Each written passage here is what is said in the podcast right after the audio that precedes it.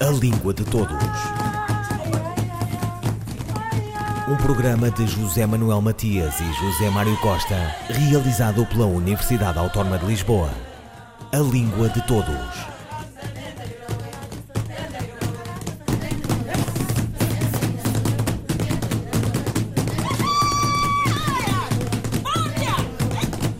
Cultura e polidez, diz ela, a professora brasileira Edleise Mendes. De ambas estamos todos precisados. Mas onde buscar? Como? Se tudo é tão depressa, em segunda mão, descartável, em modo de devoração, medonhamente brutal. Edleise Mendes. Um dos aspectos mais interessantes quando refletimos sobre as interações humanas é a polidez linguística representada por uma grande diversidade de estratégias e recursos que os falantes utilizam para atingirem os seus objetivos comunicativos. Essas estratégias e recursos são de natureza linguística e também extralinguística, uma vez que entonação e altura de voz, gestos, movimentos e expressões faciais ajudam a compor a cena comunicativa. A polidez linguística é, sobretudo, um fator cultural, especialmente se pensamos na língua e nas interações entre as pessoas como práticas sociais situadas, marcadas pela história, pela cultura e pela ideologia. Como nos diz o teólogo brasileiro Leonardo Boff, todo ponto de vista é a vista de um ponto. Para compreender, é preciso conhecer o lugar social de quem olha. Então, a percepção dos falantes sobre o que é polido ou não dependerá sempre da sua interpretação sobre o mundo e sobre as pessoas com quem dialogam. É claro que em todas as culturas e línguas podemos reconhecer certas regras básicas de polidez linguística, mas mesmo estas são sempre atravessadas pelas experiências culturais dos falantes. Por isso, Qualquer análise sobre os modos como em determinada língua cultura as pessoas interagem deve investir-se de um esforço interpretativo, de modo a se evitar a reprodução de estereótipos e preconceitos infundados. Trazendo essa discussão para o português, costumo perceber essa falta de compreensão quando ouço comentários de pessoas que afirmam serem os portugueses grosseiros em suas interações e os brasileiros redundantes e tortuosos. Certa feita, uma brasileira em uma pequena tasca em Lisboa perguntou ao garçom ou moço: Por favor, no cardápio diz bife grelhado com batatas fritas e arroz. Mas como é mesmo esse bife? O homem então respondeu: Ora, minha senhora, o bife é o bife, com batatas fritas e arroz. O que mais posso dizer? Talvez a senhora esperasse o rodeio enfeitado comum aos brasileiros. Assim, um bifinho saboroso passado levemente na manteiga e adornado com batatas fritas sequinhas e um arroz soltinho. Bem, Engana-se, no entanto, quem confunda a diretividade nas interações e um certo recato dos portugueses como falta de polidez, ou a redundância e exposição excessiva dos brasileiros como enrolação e pouca seriedade. Para interagir com outros, é necessário, antes de tudo, que o falante esteja disposto e aberto a compreender o que está além do que é dito exercitando um modo de tradução cultural. A maior beleza de interagirmos em nossa própria língua está no fato de compreendermos o outro através de nós mesmos. A crónica de Adelaide Mendes. A rádio para se ouvir, este programa para se perguntar. A língua que estamos com ela, como se diz na variante moçambicana do idioma comum, tem subtilezas, perplexidades, um esconde que se revela. Uma gramática. Língua de Todos é hoje um inteiro Ciberdúvidas Responde, uma das rúbricas deste programa, com a participação de Sandra Duarte Tavares, Carlos Rocha e Sara Leite, colaboradores do Ciberdúvidas da Língua Portuguesa. Por exemplo, aqui, a locutora agradece aos ouvintes a preferência pela Antena 2 na Rádio Difusão Portuguesa. A locutora deve dizer obrigado ou obrigada. Sandra Duarte Tavares. Muito bem, temos uma questão sintática que está relacionada com concordância. A forma obrigado, que é a nossa forma de agradecimento, deve concordar com o sujeito, o locutor, portanto, quem agradece. Não, é, não está relacionado, e esse é um mito. Muitos falantes pensam que depende de, da pessoa a quem se agradece. Não, depende de quem fala. Ora, as mulheres devem dizer sempre obrigada, assim como dizem agradecida ou grata, estou grata uh, pelo favor que me fez. Estou agradecida pelo favor que me fez. Então, obrigada. Obrigada. As mulheres devem dizer obrigada. Os homens dirão sempre obrigado, porque são do género, masculino e o adjetivo, um adjetivo concorda sempre com, uh, com o nome que modifica. Ora, um um homem deverá dizer sempre obrigado, assim como diz grato, estou grato, estou agradecido. Portanto, na nossa frase, a locutora agradece aos ouvintes a sua preferência pela Antena 2 e ela deverá sempre dizer obrigada. Sandra Duarte Tavares, colaboradora do Ciberdúvidas da Língua Portuguesa. Para que ninguém fique ao dependuro.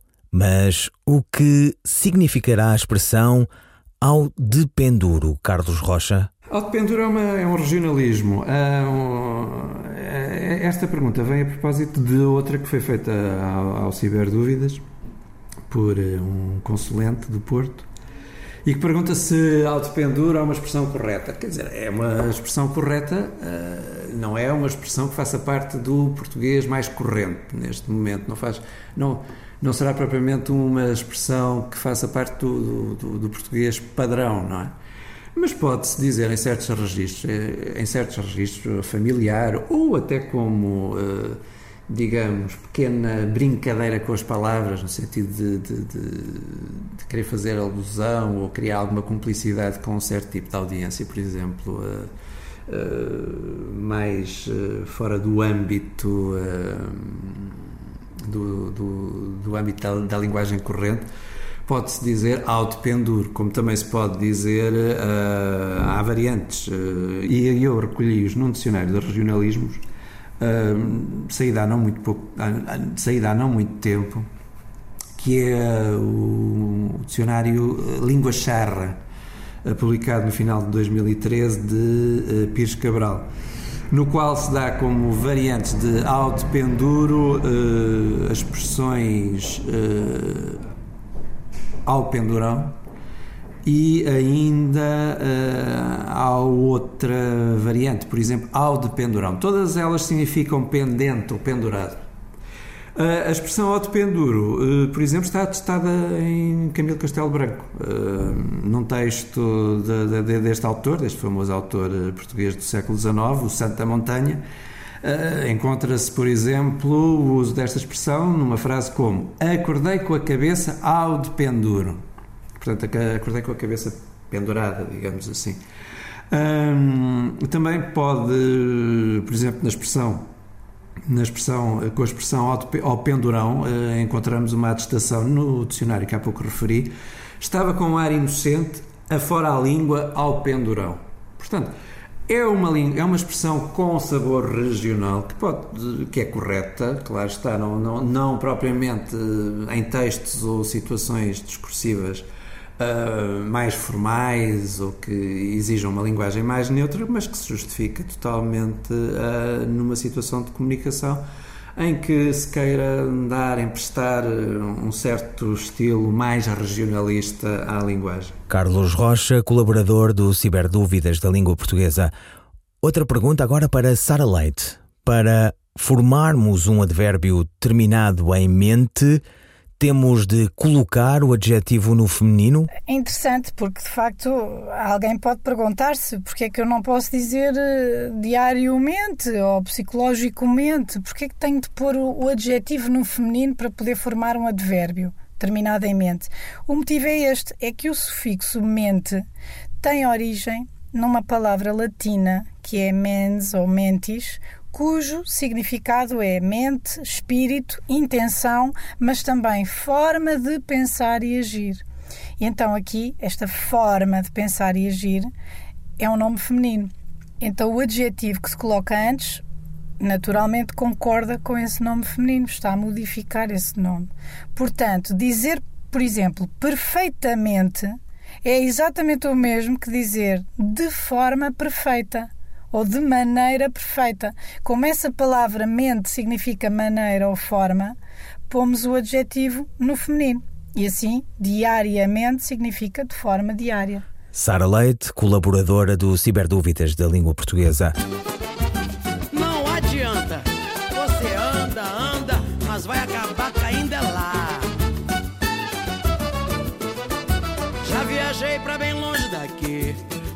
AP é de frente pro mar. Todos os lugares bonitos que vi não se comparam com aquele lugar. Eu falo com conhecimento, pois desse assunto sou experiente. O melhor lugar do mundo é a casa da mãe da gente. Já viajei pra bem longe. Olha que eu já bati uma perna, hein? Todos os lugares bonitos que vi não se comparam com aquele lugar. Eu falo com conhecimento, pois nesse assunto sou experiente. O melhor lugar do mundo é a casa da mãe da gente. Tô na rua de bobeira, abro a carteira, não tem um tostão pra almoçar. Chego lá na casa dela, mexo na panela, lá ponho feijão pra esquentar. Quando almoço, vou logo pro quarto, a mão vai direto no ventilador. Ela liga o ar-condicionado, meu filho, coitado, dá muito calor. Já viajei pra bem longe daqui, o meu AP é de frente pro mar. Todos os lugares bonitos que vi não se comparam com aquele lugar. Eu falo com conhecimento, pois nesse assunto sou experiente. O melhor lugar do mundo, aonde é? É a casa da mãe da É lá. Quando acordo vou pro telefone Arranjar carona pra noite pra roda sambar Ela olha mas não dá mancada que esse cara tá ligando pra celular? Chega tarde, já é hora do lanche. Vem refrigerante, cuscuz e manjar Ela diz que são quase seis horas Que eu só vou embora depois do jantar. E já viajei pra bem longe daqui. O meu AP é de frente pro mar. Todos os lugares bonitos que vi não se comparam com aquele lugar. Eu falo com conhecimento, pois nesse assunto sou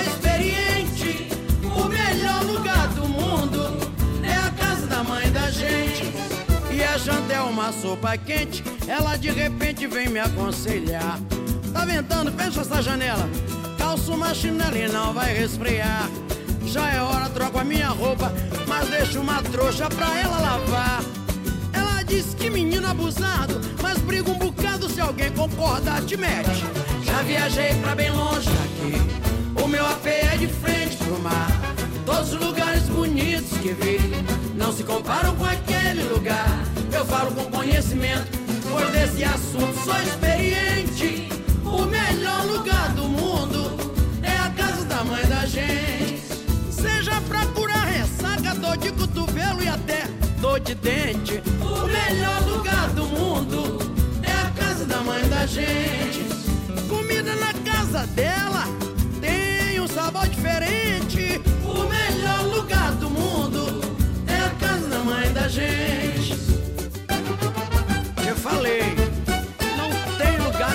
Que esse. É coisa de Deus. A Casa da Mãe da Gente, a brasileira Alcione. A comunicação social é o chamado quarto poder. De tanto a referir, abreviamo-la. Sandra Duarte Tavares, devemos dizer média ou mídia? Temos uma questão na edição de hoje, uma questão de fonética, uma questão de pronúncia que eh, eu considero bastante relevante. Os meios de comunicação social eh, devem ser designados por média. Porquê? Porque média é uma palavra latina que se encontra no plural, cujo singular é medium. Assim como nós temos curriculum vitae, que, que significa percurso de vida, curriculum, esta expressão é latina, curriculum vitae, percurso de vida. O plural de curriculum é currícula, os currícula. Ora, a marca de plural em português é o S.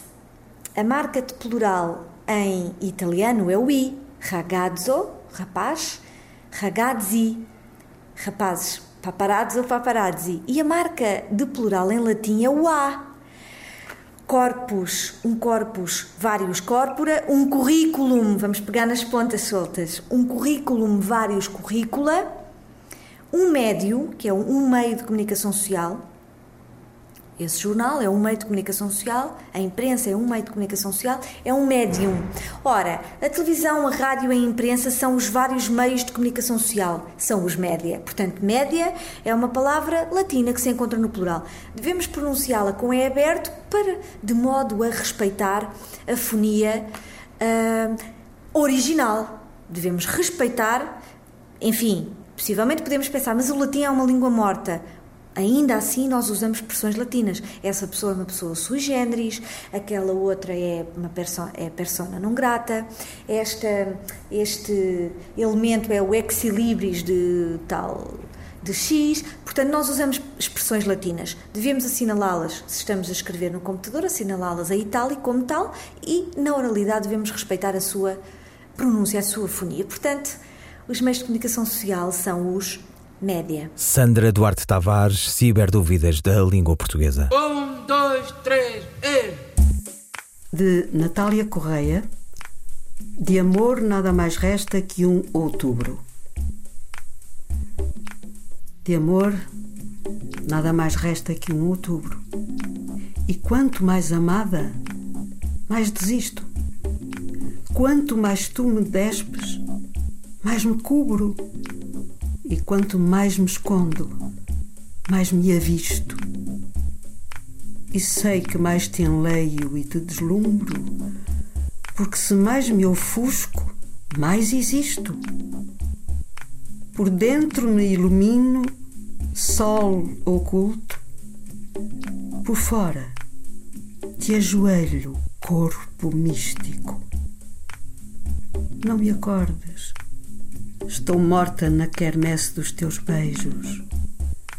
Etéria, a minha espécie, nem teus zelos amantes a demovem. Mas quanto mais em nuvem me desfaço, mais de terra e de fogo é o abraço com que na carne queres reter-me jovem. Irene Cruz, atriz portuguesa, um soneto de Natália Correia, em poesia completa. Natural dos Açores, onde nasceu em 1923, Natália Correia foi um dos nomes de referência da vida cultural portuguesa. Poesia, teatro, ficção, ensaio, programas televisivos, Mátria, por exemplo, temas fraturantes no seu tempo, como o feminismo, tudo a autora de uma estátua para Herodes abraçou figura central das tertúlias de Lisboa nas décadas de 50 e 60. Natália Correia ficou conhecida pela sua personalidade livre de convenções sociais, vigorosa e polémica, característica que se reflete na sua obra. Traduzida em várias línguas, Natália Correia faleceu em Lisboa em 16 de março de 1993. Ouviram Língua de Todos as despedidas de José Manuel Matias, José Mário Costa, Luís Carlos Patraquim, Miguel Roque Dias e Miguel Van der Kellen. A Língua de Todos.